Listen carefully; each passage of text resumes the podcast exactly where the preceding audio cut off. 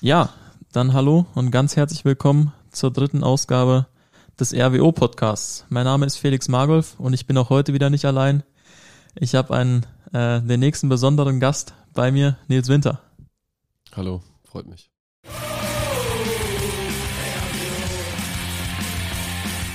Hallo Nils, schön, dass du da bist. Ähm, wir haben heute einiges vor. Wir blicken erstmal zurück auf das, was in der letzten Woche so alles los war. Ähm, bevor wir auf das Rödinghausen-Spiel schauen, gucken wir aber mal auf den Freitag. Da gab es am Freitagmorgen die Pokalauslosung. Ich glaube, das ist mittlerweile jedem bekannt, äh, wen wir da als Gegner zugelost bekommen haben. In der zweiten Runde geht's gegen den MSV Duisburg. Wie war da so die, die Reaktion von euch drauf oder ja, wie sind eure Gedanken, wenn ihr an das Spiel denkt?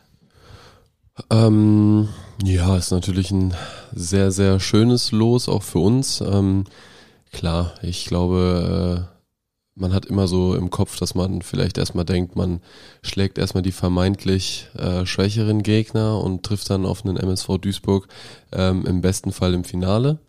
Ähm, gut, das war in den letzten Jahren vielleicht dann auch nicht so, äh, so wie wir uns das vorgestellt hatten.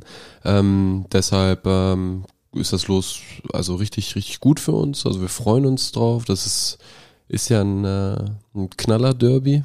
Ähm, ja, und im Pokal kann alles passieren. Also ich bin da äh, jetzt schon voller Vorfreude und äh, ja, kann mich einfach nur auf dieses Spiel dann freuen. Und ich glaube, die ganze Mannschaft freut sich drauf. Der Vorverkauf startet ja auch am heutigen Donnerstag, wenn die Folge dann ausgestrahlt wird. Und ich glaube, da wird es auch viele Leute geben, die sich für das Spiel interessieren. Äh, und ich glaube, da wird auch eine großartige Kulisse zustande kommen.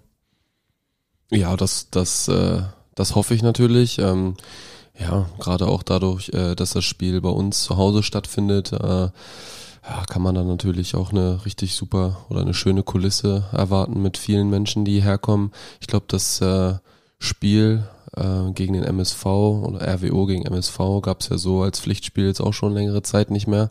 Ähm, ja, ich glaube, von daher ist die äh, Vorfreude bei den äh, Fans und ähm, ja, auch den Menschen in Oberhausen, die vielleicht keine Fans sind, man weiß es ja nicht, ähm, ja, sehr, sehr groß und äh, da kann man natürlich dann hoffentlich natürlich mit äh, einem ja, besuchten oder gut besuchten Stadion dann rechnen und ja, genau.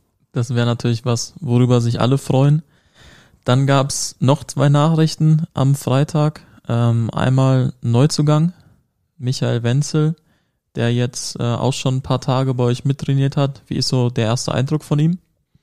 Ähm, ein sehr positiver und ein sehr guter Eindruck äh, ist da entstanden. Also ich, ich persönlich kenne den Michael ja jetzt auch durch ähm, ja durch durch Partien gegeneinander ähm, in den letzten Jahren. Ähm, deswegen wusste ich schon, was er für, für ein Spieler ist oder auch für eine Spielart hat.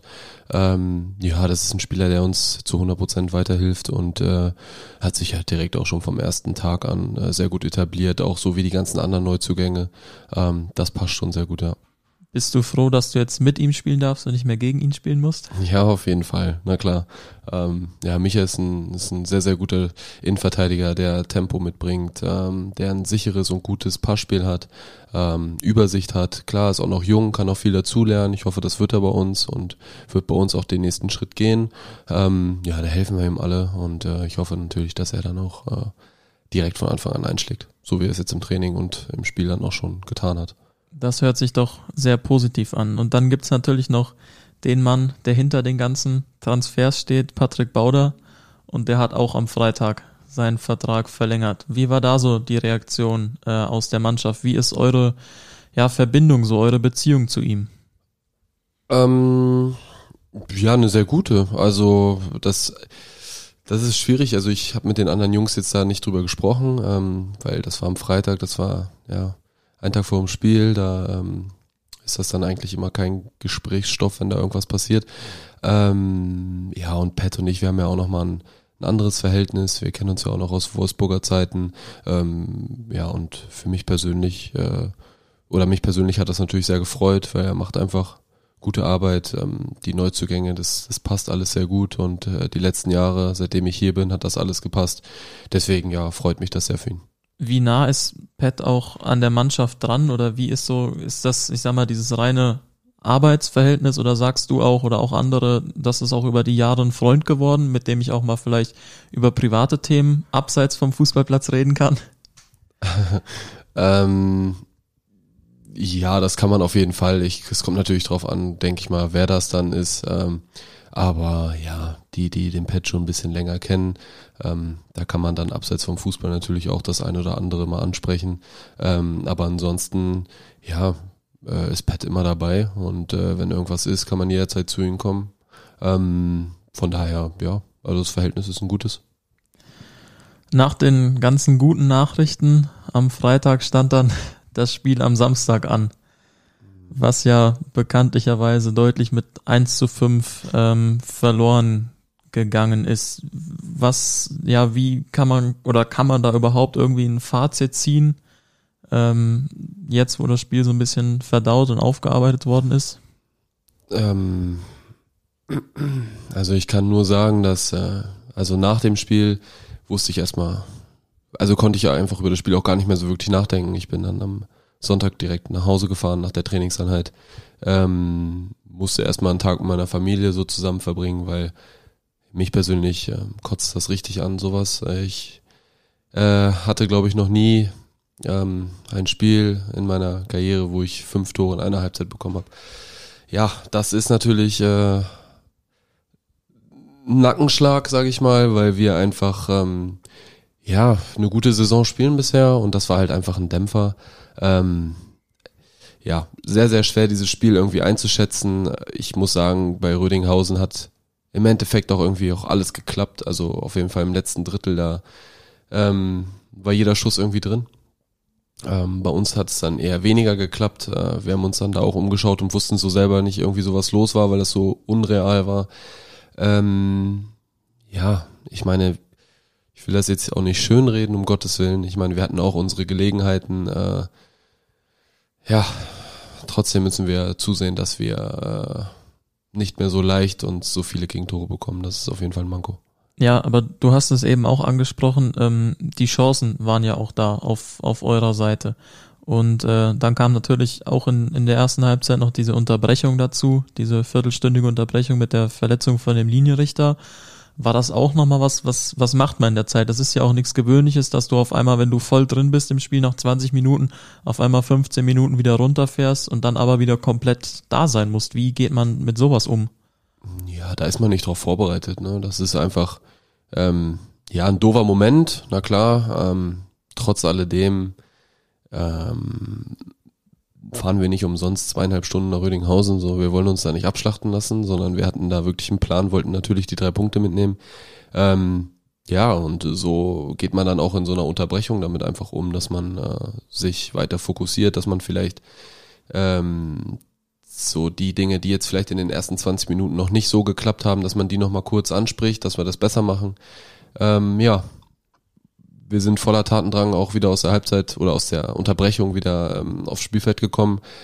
Äh, wollten eigentlich direkt mit einem Anschlusstreffer dann äh, nachlegen. Hat auch fast funktioniert, sage ich mal. Ähm, aber ja, die Möglichkeiten waren da. Äh, in der Offensive hat da schon alles gestimmt, das muss man schon sagen. Ähm, klar kann man die ein oder andere Möglichkeit besser ausspielen, aber in der Defensive müssen wir uns auf jeden Fall ähm, ja, straffen, sage ich mal. Dass wir so leicht diese Gegentore nicht mehr bekommen, das darf nicht passieren.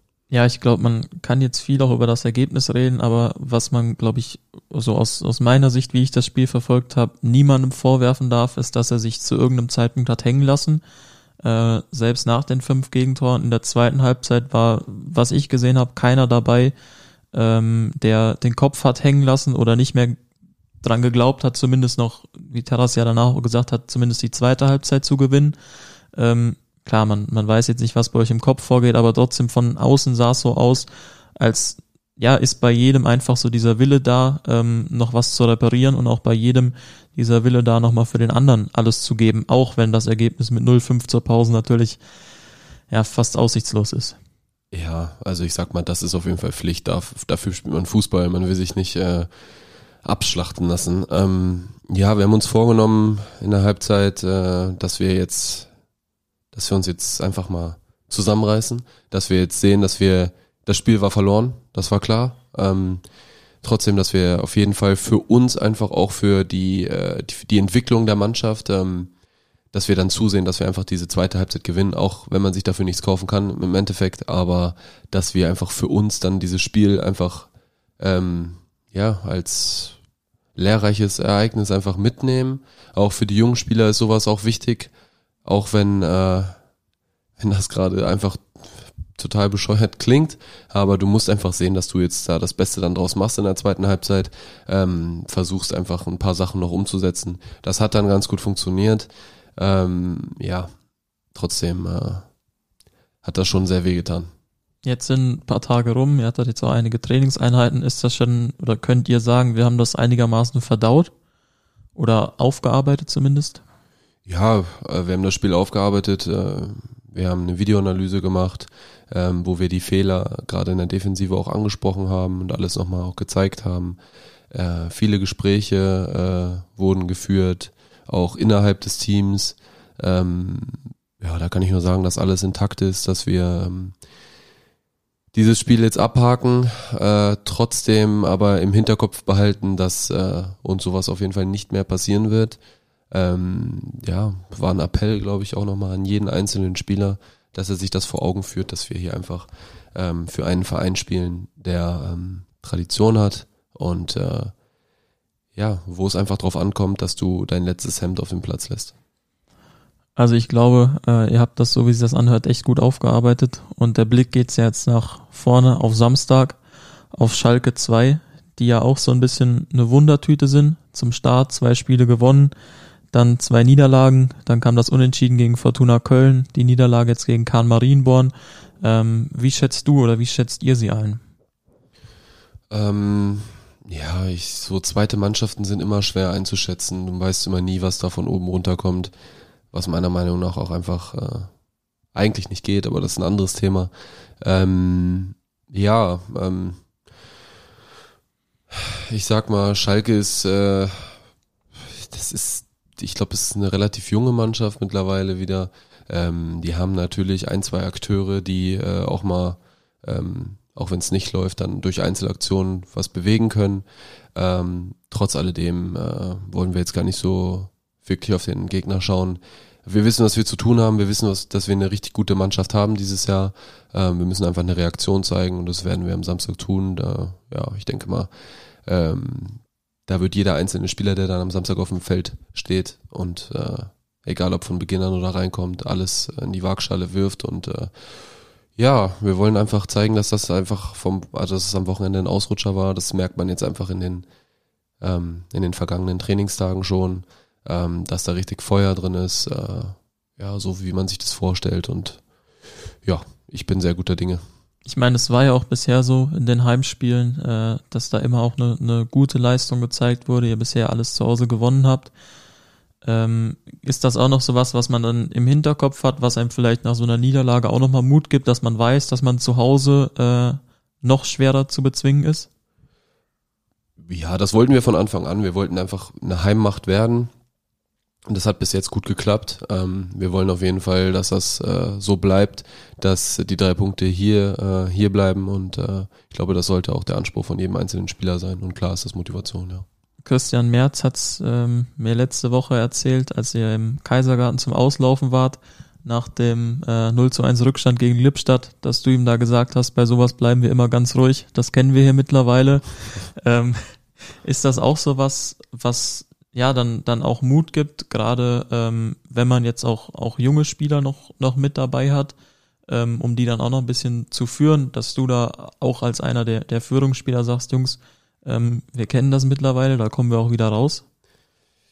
Ähm, ja, normalerweise sollte das ja nicht so sein, dass man in Rückstand gerät. Äh, ähm, aber ja, in der vergangenen Saison war das, glaube ich, ich weiß gar nicht, wie oft das vorgekommen ist, dass wir einem Rückstand hinterhergelaufen sind und das irgendwie so als Wachmacher, ähm, ja, dass das wie so ein Wachmacher war einfach, dass äh, wir dann erst angefangen haben, Fußball zu spielen. Das war jetzt ähm, am oder beim letzten Heimspiel ja ein bisschen anders gegen Lippstadt. Ähm, da habe ich, oder meiner Meinung nach haben wir das Spiel gemacht, sind sehr gut ins Spiel gekommen, sind dann durch eine unglückliche Aktion in, in Rückstand geraten. Und das war nochmal eine ganz andere Situation, auch für mich, weil ich habe zwar gemerkt, okay, wir haben jetzt oder wir laufen jetzt im Rückstand hinterher, aber das hat sich einfach gut angefühlt auf dem, auf dem Platz, weil viel funktioniert hat und da war ich halt sehr, sehr ruhig. Und äh, ich glaube, Terra auch. Äh, ich glaube, da wusste auch jeder einzelne Spieler in dem Moment, ähm, dass wir das Spiel auf jeden Fall drehen. Wie schätzt du generell die Mannschaft ein? Du hast ja jetzt mit, mit Kelvin Lunga, zumindest beim ersten Spiel gegen Aachen und auch jetzt in Rödinghausen jemand gehabt, der mit dir auf deiner Seite spielt. Ähm, wie kommst du, kommst du mit ihm zurecht? Wie läuft da die Kommunikation? Ähm, ja, sehr gut. Also ich, er muss natürlich, wir müssen uns auch so ein bisschen, ein bisschen einspielen. Es war jetzt natürlich doof, dass er sich im ersten Spiel dann natürlich danach direkt verletzt hat und auch ein bisschen länger dann ausgefallen ist. Ähm, ja, aber äh, macht das jetzt auch im Training auch sehr gut. Äh, die Abläufe stimmen da. Ähm, klar, er muss natürlich sehen, äh, weil das ist dann meistens so, wenn ich dann den Ball habe, egal auf welcher Höhe oder auf welchem, ähm, soll ich das sagen, also ob ich dann weiter tiefer stehe oder weiter höher stehe, dann muss er genau wissen, wenn ich da den Ball habe, wo er hinlaufen muss, damit diese Abläufe dann einfach stimmen. Das wird immer besser ähm, und ich glaube, er hat das jetzt auch, wenn er reingekommen ist, eigentlich auch nicht, nicht verkehrt gemacht. Ähm, klar ist da noch Potenzial oder eine Steigerung nach oben möglich. Ähm, ja, aber er macht sich gut und das wird in Zukunft dann auch besser werden oder noch besser werden. Was sind deine Ziele äh, für die Saison? Du hast natürlich grandios gegen Aachen eröffnet mit deinem ersten Saisontor. Christian Merz hat's gesagt, der hat äh, mit seinem Physiotherapeuten in Steinbach noch eine Wette offen, wie oft er dieses Jahr trifft. Gibt's so Wetten bei Nils Winter auch? Ja, äh, klar, ich habe mir da so ein persönliches Ziel gesetzt, was, glaube ich, noch nie ein rechter Verteidiger geschafft hat in dieser Liga. Ähm, aber das stelle ich auf jeden Fall jetzt auch erstmal hinten an. Ich habe gesagt, ich will zehn Tore schießen. Ja, das ist schön und gut. Ähm, aber ja, wir müssen erstmal sehen, dass wir jetzt äh, in der Defensive einfach weniger Tore kassieren. Wenn das dann äh, soweit ist, dann werde ich bestimmt auch noch ab und zu äh, die Möglichkeit bekommen, ein Tor zu schießen. Und wie viel es dann am Ende werden, das werden wir sehen. Das heißt, wenn du am Ende der Saison zehn Tore gemacht hast, dann hören wir uns hier nochmal und sprechen nochmal über eine hoffentlich sehr erfolgreiche Saison. Ja, das, davon gehe ich aus, das machen wir sehr gerne. Um jetzt nochmal äh, auf dich zurückzukommen, Nils. Du hast letztes Jahr deinen Vertrag verlängert, bist davor länger ausgefallen. Um ganz ehrlich zu sein, ich habe es gar nicht so richtig mitbekommen. Ähm, das war, glaube ich, das erste Spiel, wo du wieder mit im Stadion warst, wo du dann vor der Kurve standest, deine Vertragsverlängerung angekündigt wurde. Äh, ich habe nebenbei noch paar Sachen vorbereitet und habe es dann von einem Kollegen im Nachhinein erst erfahren, dass du überhaupt verlängert hast. Ähm, ja, was hat dich dazu bewegt, hier zu bleiben und zu sagen, ich verlängere nochmal bei der Mannschaft und ich bleib hier? Ähm, das gute Gefühl hat mich, äh, hat mich dazu bewegt. Ähm, ich weiß nicht, also ich, das ist ich bin hier aufgenommen worden in einer, in einer Zeit, die äh, sehr, sehr schwierig für uns alle war, für mich auch. Ähm, ja, ich hatte wirklich äh, wenige Sachen, ähm, wo ich oder was attraktiv war für mich äh, in der Zeit und als äh, ja Pat Bauder und ähm, alle anderen Verantwortlichen mir dann die Chance gegeben haben, für Rot-Weiß Oberhausen zu spielen, ähm, ja, habe ich die natürlich, äh, denke ich mal, ergriffen. Äh, ja, und ich muss sagen, dass das ganze Umfeld hier, ähm, egal ob's ähm, Sponsoren sind, ob's der Sportvorstand ist, ob's äh, Mitarbeiter hier in der Geschäftsstelle sind oder meine, meine Teamkollegen, Physiotherapeuten, egal wer, ähm, ich habe hier wirklich ein super Verhältnis zu allen, ähm, fühle mich ja auch total wohl und äh, da habe ich einfach gedacht, okay, ich habe, äh, ähm, ich fühle mich sehr wohl, ich kann hier meine Leistung bringen, ich komme wirklich mit allen gut klar. Und aufgrund äh, der letzten Saison, wo wirklich eigentlich noch mehr hätte gehen können, ähm, hatte ich so das Gefühl, dass ich hier einfach noch nicht fertig bin, dass, dass hier irgendwie noch was äh, zu erfüllen ist. Und äh, ja, ich hatte dann natürlich ein, zwei, drei andere Sachen noch ähm, auf dem Tisch liegen, ähm, aber ja, mein Herz hat mir gesagt, ich muss hier bleiben. Das hört sich sehr gut an. Ich sag mal, ähm, als du das oder als das bekannt gegeben wurde im Stadion, war ja auch ja, einen Jubel zu hören äh, von allen Fans, wo man ja auch gemerkt hat, dass du nicht nur am Verein hängst, sondern der Verein und die Fans ja auch an dir. Ähm, hat dir das auch nochmal so das Gefühl oder dieses endgültige Gefühl gegeben, das war wirklich richtig, diese Reaktion auch von den Fans? Auf jeden Fall.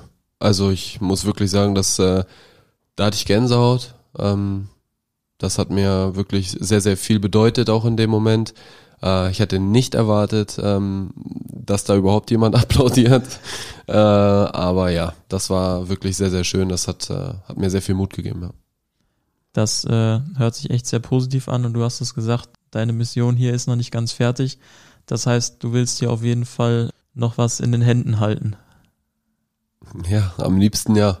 Da müssen wir natürlich äh, jetzt tagtäglich dranbleiben. Ähm, aber ja, am liebsten natürlich. Was wäre dir lieber? Aufstieg oder Pokalsieg? Der Aufstieg. Dann lassen wir das einfach mal so stehen und äh, arbeiten da am Samstag gegen Schalke 04 weiter dran, dass du dich hier dann hoffentlich nicht verabschieden kannst, aber dass du dich hier noch mehr verewigen kannst und deine Ziele auch erfüllen kannst und dann hoffentlich auch noch ganz lange hier bleibst. Ja, Dankeschön. Dann bedanke ich mich, Nils Winter, für das tolle Gespräch und äh, wir sehen uns dann am Samstag wieder. Alles klar, bis dahin. Ciao.